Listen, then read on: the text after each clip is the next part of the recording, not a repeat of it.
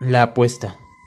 A finales del siglo XIX existían frente a la catedral dos imponentes edificios, el Hotel Richelieu y la Presidencia Municipal, ambos derribados en el periodo del gobierno del general Gabriel Gavira. En la planta baja estaba el bar del hotel, también conocido como la Cantina Francesa. Era un lugar muy concurrido y afamado, visitado por personas de buena posición social donde se reunían a departir bebiendo un sabroso coñac charlando, declamando poemas o como coloquialmente se le decimos, arreglando el mundo. Entre los parroquianos más asiduos se encontraba un grupo de cinco amigos de nombres Luis, Manuel, Raimundo, Javier y Rafael, que asistían prácticamente todas las tardes y permanecían ahí hasta altas horas de la noche. Una tarde de otoño, en la víspera de los fieles difuntos, Raimundo llegó y les propuso una apuesta muy acorde con las fechas. Lo retó a encarar a algún difunto, buscar algún espanto y poder medir así la valentía de cada uno. La propuesta era bastante interesante, arriesgada, novedosa y por supuesto descabellada. Viviendo y charlando, afinaron los detalles de la tenebrosa apuesta y por tratarse de algo verdaderamente especial, acordaron hacerlo la noche de todos los santos exactamente a la medianoche y en el Panteón de Oriente. Desde luego, para esta apuesta tan especial se fijó un monto de prenda igualmente excepcional que consistió en 10 pesos oro. Pero Rafael no entró a esa apuesta por el monto, precisamente. En consecuencia, Rafael fue, como en muchas otras ocasiones, el tesorero designado, y a él se le entregó la cantidad de todos. Una cantidad fuerte, pero en mejores manos no podía estar.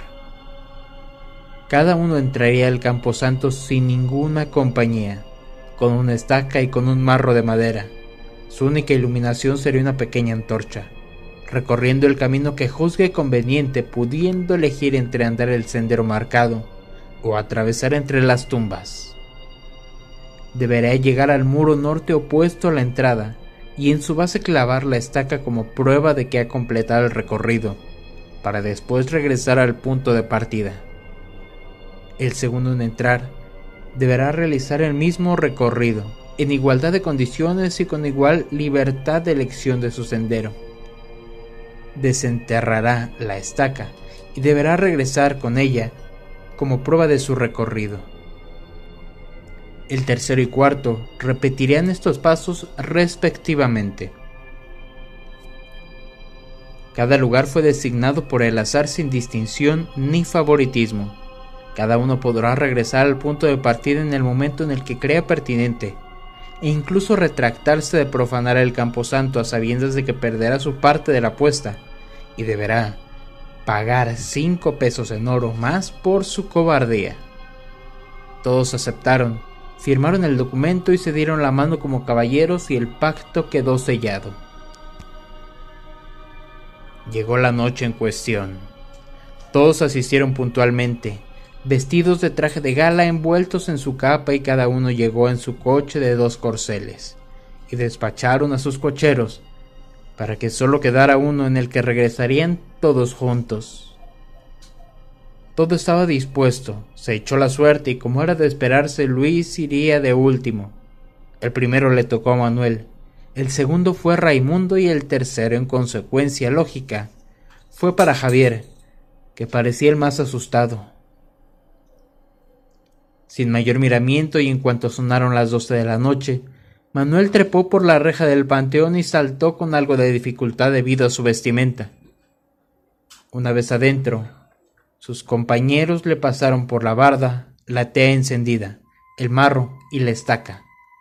Él las tomó y sin mediar palabra dio media vuelta y caminó hacia la negrura del camposanto, decidiendo que lo mejor era ir en línea recta, entre tumbas y mausoleos, aguzando los oídos. Avanzó creyendo escuchar a lo lejos rezos provenientes de seres de ultratumba. Los ignoró. Siguió su profano camino pisando algunas lápidas a ras de suelo, El fuego iluminaba y bailaba en la antorcha produciendo un juego de sombras que parecían rostros emergiendo de la oscuridad, saludándolo con estrambótico gesto. Llegó por fin al muro, recargó la antorcha para que lo iluminase, tomó la estaca y la clavó casi hasta la base con tres fuertes golpes, y emprendió el regreso. Apuró el paso, y por fin pudo ver a lo lejos la luz de las antorchas de sus compañeros. Una vez que llegó a la entrada, brincó la reja y todos lo rodearon, y se limitó a decir que no había pasado nada. Solo le dio su lugar a Raimundo, que con inusitado entusiasmo saltó la reja, tomó la antorcha y se perdió en la oscuridad. Pero tenía preparada una treta. Avanzó solo lo suficiente para que la luz de la tea ya no se distinguiera. Luego fue a la izquierda hasta el muro del límite del lado poniente, lo saltó y muy tranquilo, avanzó por fuera del campo santo. Y con toda tranquilidad llegó al límite norte y de nuevo saltó la barda. Todo le iba de maravilla, hasta que se encontró con que la estaca estaba clavada muy hondo. Sufrió mucho para liberarla debido a su fuerza ya que fue clavada por su antecesor y después de muchos jalones, vaivenes y hasta puntapiés. En todo ese tiempo, su ansiedad crecía. Escuchaba murmullos inentendibles y rezos, hasta creyó ver una silueta que se acercaba hacia él. Se concentró en su labor para no entrar en pánico. En cuanto pudo extraer la clava, la tomó en sus manos, corrió hacia el muro poniente y repitió la operación. Salió del panteón caminando y tranquilo y recuperando el aliento, e ingresó de nuevo apenas unos metros antes para que sus amigos pudieran verlo emerger triunfante de la oscuridad. Cuando llegó con la estaca en sus manos la entregó y les contó todo lo que había escuchado. Estas palabras en ninguno tuvieron más efecto que en Javier que ahora tocaba su turno. Tragó saliva y trató de disimular su respiración agitada. Ingresó con dificultad. Tomó los objetos con las manos trémulas y temblorosas se quedó mirando a sus compañeros a punto de desistir, de negarse, de huir, pero se contuvo. Se dio media vuelta y caminando se adentró en la oscuridad a cada paso que escuchaba voces. Tragaba saliva para contenerse. Parecían rezos. Escuchaba también risas burlonas de seres desconocidos.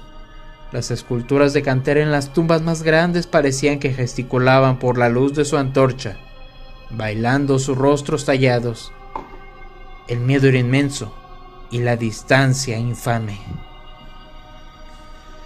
Después de un verdadero martirio y una larga caminata llegó al muro norte. Se encuclilló y puso la estaca contra el piso y la enterró golpeándola incesantemente. Su miedo era mucho mayor que su fuerza. Golpeó una y otra vez mientras la clava se hundía lentamente. Le parecía escuchar todos esos sonidos mucho más fuertes, mucho más claros. Su respiración se agitaba, casi jadeaba. Cuando creyó que estaba bien sujeta a la estaca, tomó la antorcha y el marro y se puso de pie para emprender el regreso a toda prisa. Pero cuando se dio cuenta, no pudo avanzar. Una mano espectral lo sujetaba por la espalda. Javier se quedó atónito, aterrado, sintiendo cómo lo jalaban desde atrás y en un intento por escapar se echó un poco hacia atrás para reducir la tensión y trató de salir corriendo, pero el jalón que sintió fue tanto que lo derribó de espaldas al piso, y ahí fue cuando el miedo se hizo atroz.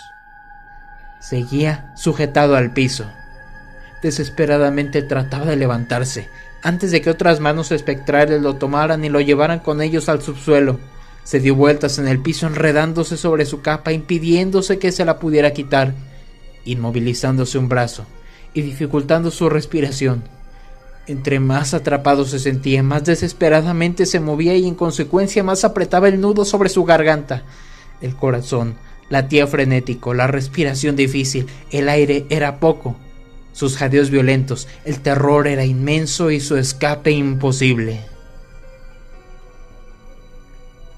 Afuera, sus amigos observaban sus relojes de bolsillo. Había pasado mucho rato y no habían previsto una situación como esta. Luis Ahora no solo tenía que entrar solo, sino que debía buscar a su compañero que sabe Dios lo que pudo haberle pasado. Ahora sentía un temor profundo. A pesar de todo, estuvo dispuesto a entrar, por lo que saltó la reja, y cuando estuvo dentro del panteón advirtió que su misión primordial sería el rescate, y que de necesitar ayuda los llamaría a gritos. Manuel y Raimundo asintieron con la cabeza y prometieron entrar de inmediato. Pero agregó que si estaba todo bien y encontraba a su amigo, terminaría el recorrido y él sería el indiscutible ganador, a lo cual asintieron de nuevo. Luis se dio la vuelta y caminó entre las lápidas y tumbas. La suerte estaba echada. Se estaba jugando el todo por el todo. El joven llegó hasta el muro, tropezó con algo y cayó al piso. Rápidamente tomó la antorcha, antes de que se apagase y sin levantarse iluminó el bulto, y pudo ver que era el cuerpo inerte de su amigo. La impresión fue atroz. Se echó atrás caminando de espaldas impulsándose con sus manos y sus pies. La pequeña antorcha rodó en el piso y se apagó entre la polvoreada en unos segundos. Luis se puso de pie. El miedo era inmenso. La luz de la luna iluminaba el rostro de su amigo muerto con el terror en su rostro.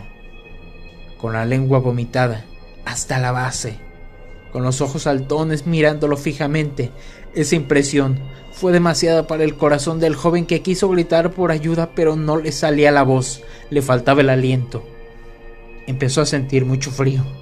Avanzó unos pasos y cayó de bruces, fulminado por un infarto. Afuera los dos amigos restantes caminaban en círculos nerviosos, frotando las manos en silencio. Ni el valor de Manuel ni el cinismo de Raimundo podían cortar la inmensa tensión. Acordaron entrar juntos, pero ya despuntaba el alba y creyeron prudente para todos que al amanecer sería más fácil su búsqueda para ellos y el camino de regreso para los que estaban adentro, en caso de que estuvieran perdidos. Esperaron unos minutos más asomándose al interior tratando de ver algo entre la penumbra. En eso llegó un carruaje grande. Era Rafael, que venía a recoger un cargamento de la estación de tren y quiso pasar a ver quién era el ganador de la macabra apuesta. Sus amigos le contaron lo sucedido y acordaron entrar de inmediato, acompañados de los dos cargadores y el cochero que acompañaban a Rafael. Caminaron entre las tumbas y encontraron la fatal escena. Los cuerpos de los dos yacían en el piso. El de Javier tenía la punta de la capa clavada junto con la estaca. Él mismo la clavó, sin darse cuenta.